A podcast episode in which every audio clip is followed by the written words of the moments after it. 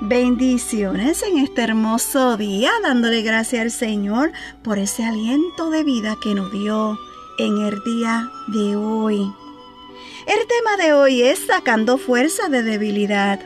Y si vamos a la palabra de Dios en Hebreos capítulo 11, versículo 34, su palabra nos dice apagaron fuego impetuoso, evitaron filo de espada, sacaron fuerza de debilidad, se hicieron fuerte en batallas, pusieron en fuga ejércitos extranjeros.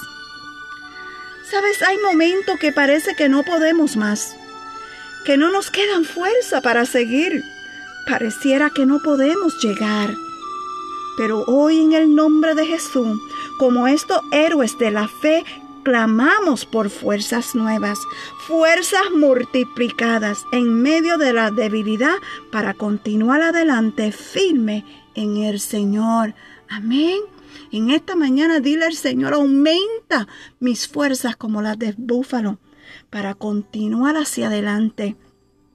Que no importando la montaña que se me frente de frente, yo continuaré caminando, porque tú serás mi fuerza y mi fortaleza para continuar hacia adelante. Amén. Que Dios te bendiga, que Dios te guarde, que tengas un día excelente. Y una vez más, gracias por escuchar un café con mi amado Dios. Shalom.